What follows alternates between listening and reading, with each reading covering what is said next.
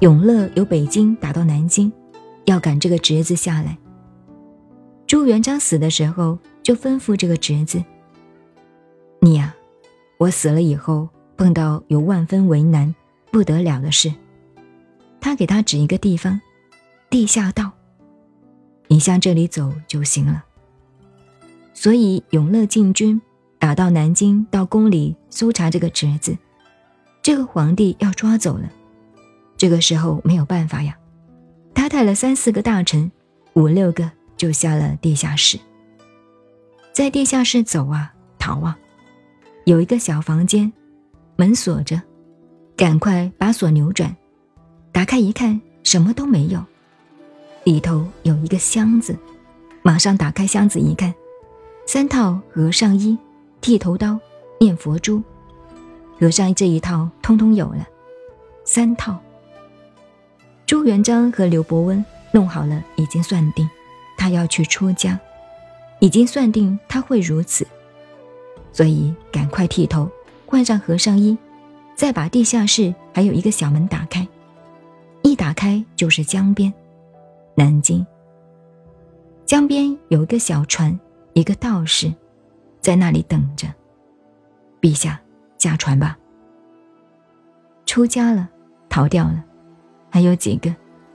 只有三套衣服。所以当时这些忠臣，他的忠臣跟着他的出家的只有两个，其他两个没有和尚衣了。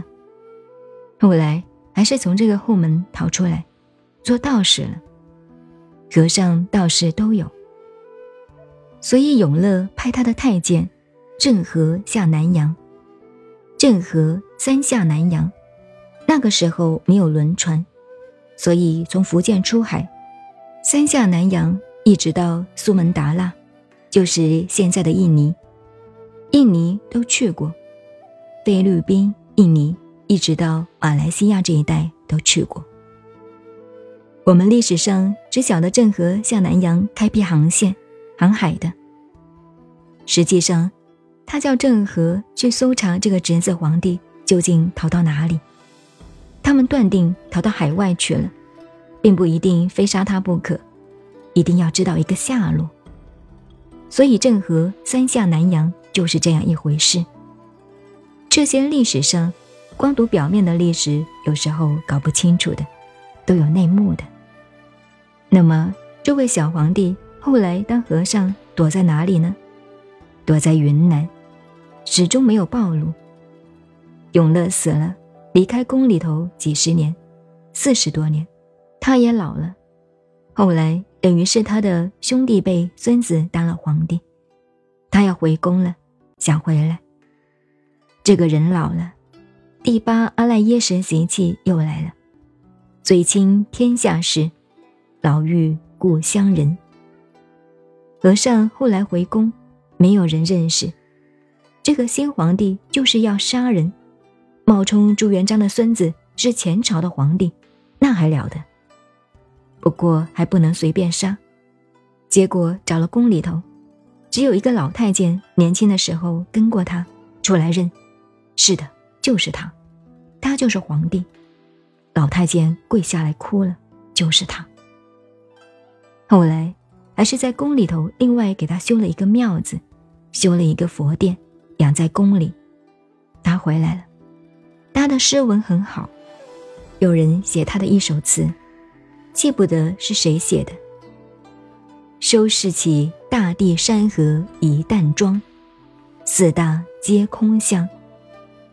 历尽了渺渺穷途，漠漠平林，滚滚长江。全国都走过了，似这般寒云愁雾何愁之？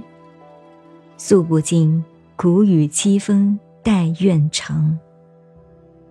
回来一看，雄臣壮，看江山无恙。谁使我一瓢一粒到襄阳？就是这样一首。所以你们问这个。这个位置不好做了，讲一句后面要追踪，这个很难办，讲不出来就冒充不了。所以有人喜欢，大概这个人就写个条子给我，好在我还记得起来。像这些都是童子功。这首词，我想想，大概几岁看得来背来的？十岁左右，十岁多一点，十一二岁，记不得了。因为很喜欢，所以我也应该当和尚，很喜欢。